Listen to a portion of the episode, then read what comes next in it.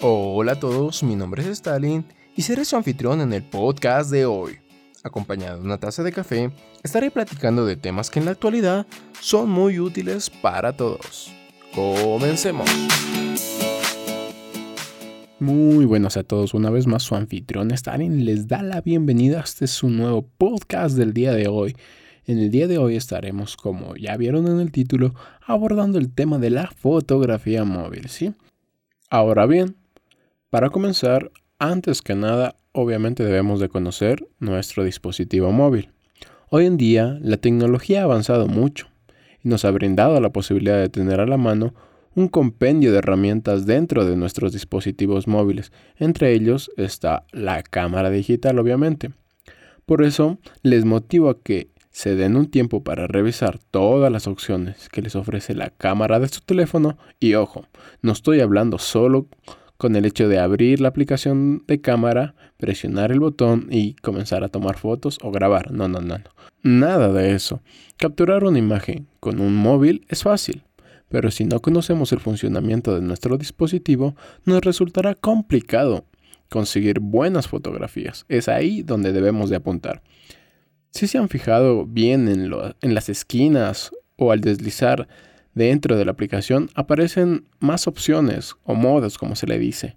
Entre ellos el modo de retrato, paisaje, modo nocturno y sobre todo el que más nos importa en este caso es el modo profesional o pro ya que dentro de este modo podemos manipular opciones o ajustes como el ISO, la exposición y la apertura focal, que si no saben cómo son y cómo funcionan cada una de estas, les invito a conocer o a escuchar mi primer podcast de la serie Cómo iniciar en la fotografía, primeros pasos, disponible en todas las plataformas virtuales que ustedes ya conocen. Ahora bien, para que nuestras fotografías se vean un poco mejor, debemos tomar en cuenta cuatro aspectos. La composición, encuadre, enfoque y exposición. Y se preguntarán, ¿qué son cada una de estas cosas? Pues no se preocupen, a continuación las vamos a explicar. En primer lugar, tenemos la composición. ¿Qué es la composición? Es todo lo que se va a ver en nuestra fotografía. Es decir, no solo debemos fijarnos en el objeto central, también debemos de prestar atención a los objetos que acompañan al mismo. Un ejemplo, por así decirlo, en la experiencia sería si queremos tomar o fotografiar un retrato de una persona en específico, en un parque o en una zona con bastante vegetación de tono verde. En este caso, a la modelo no se le recomendaría que lleve puesto vestimenta de tonos verdes, ya que no resaltaría en nuestra fotografía. Es preferible que lleve vestimenta de tonos blancos, amarillos o cualquier otro color menos verde. A esto se le llama composición. Debemos de fijarnos en todos los detalles que componen nuestra foto. Después tenemos el encuadre. Aquí básicamente debemos de ver que nuestras fotografías estén bien niveladas, que no estén torcidas, a menos que el concepto así lo requiera.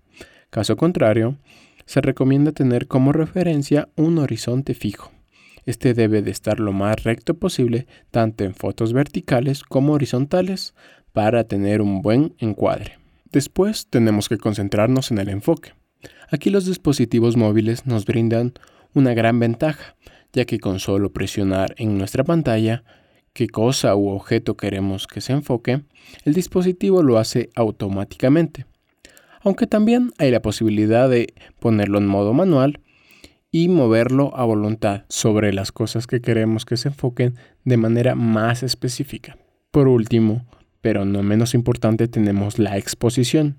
Básicamente es si la fotografía está muy clara o muy oscura.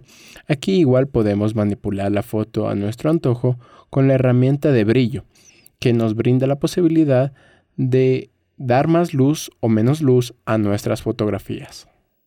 Una vez que vimos todos estos aspectos, ahora debemos tomar en cuenta que a la hora de captar la imagen nos debemos de concentrar en cómo debemos sostener el dispositivo. Esto se debe de hacer con firmeza, independientemente de si la imagen es vertical u horizontal. Si es posible, usaremos siempre las dos manos. a fin de que el móvil esté bien firme. Esto nos permitirá obtener más seguridad a la hora de captar la imagen que queremos. El móvil nos permite obtener puntos de vista muy extremos, ya que ahora los dispositivos traen dos o más cámaras que cubren varios rangos, algo que con la cámara que estamos acostumbrados a ver la profesional resulta un poco más complicado debido a que se necesitan cambiar los objetivos que ésta lleva. Para captar las imágenes podemos echar mano de diferentes elementos que nos permita obtener fotografías técnicamente más adecuadas o aplicar efectos creativos más interesantes. Algunos de estos elementos son trípodes. En este caso, si queremos que nuestra imagen no tenga movimiento, sobre todo con poca luz, tendremos que utilizar este accesorio sí o sí, que permite básicamente estabilizar la imagen. Lo podemos encontrar de varios tamaños y formas, y algunos permiten adaptarse a las superficies, de modo que las patas se puedan transformar y ajustar a placer. También tenemos lentes de efecto. Este tipo de lentes permiten simular efectos fotográficos concretos, como el efecto macro, el objetivo de ojo de pez, el gran angular o bien efectos creativos como deformaciones. También tenemos disparadores remotos. Permiten conectarse de manera remota con el móvil, vía Bluetooth para poder disparar cuando querramos. De esta manera podemos seleccionar el momento preciso para accionar el disparador. Últimamente también se han vuelto populares las carcasas de protección. Estas ofrecen protección al dispositivo y algunas también incorporan una batería adicional que permiten alargar la vida de funcionamiento que tiene el dispositivo. También facilitan la posibilidad de sostener de mejor manera el dispositivo móvil. Otro accesorio que ha crecido últimamente en tendencias son los estabilizadores de imagen o gimbal. Los estabilizadores de imagen trabajan de manera independiente al movimiento que hacemos con el móvil en la mano. O sea, estos aparatos corrigen los movimientos bruscos que hacemos con la mano, tanto en video como en fotografía. Así que les invito amigos a que pongan cada uno de estos consejos en práctica para mejorar sus fotos o comenzar de manera más profesional en este mundo de la fotografía no hay pero que valga. Y así su anfitrión se despide, pero antes les recuerdo que pueden seguirme en todas mis redes sociales como Lenin Stalin. Tengo mi canal de YouTube, igual con el mismo nombre, Lenin Stalin, o si no, en Instagram pueden seguirme como pic.stalin. Ahí tengo mucho contenido audiovisual que pueden disfrutar y dejar su like. Igualmente pueden dejar sus comentarios que yo los estaré leyendo. Sin más, les deseo lo mejor, se me cuidan.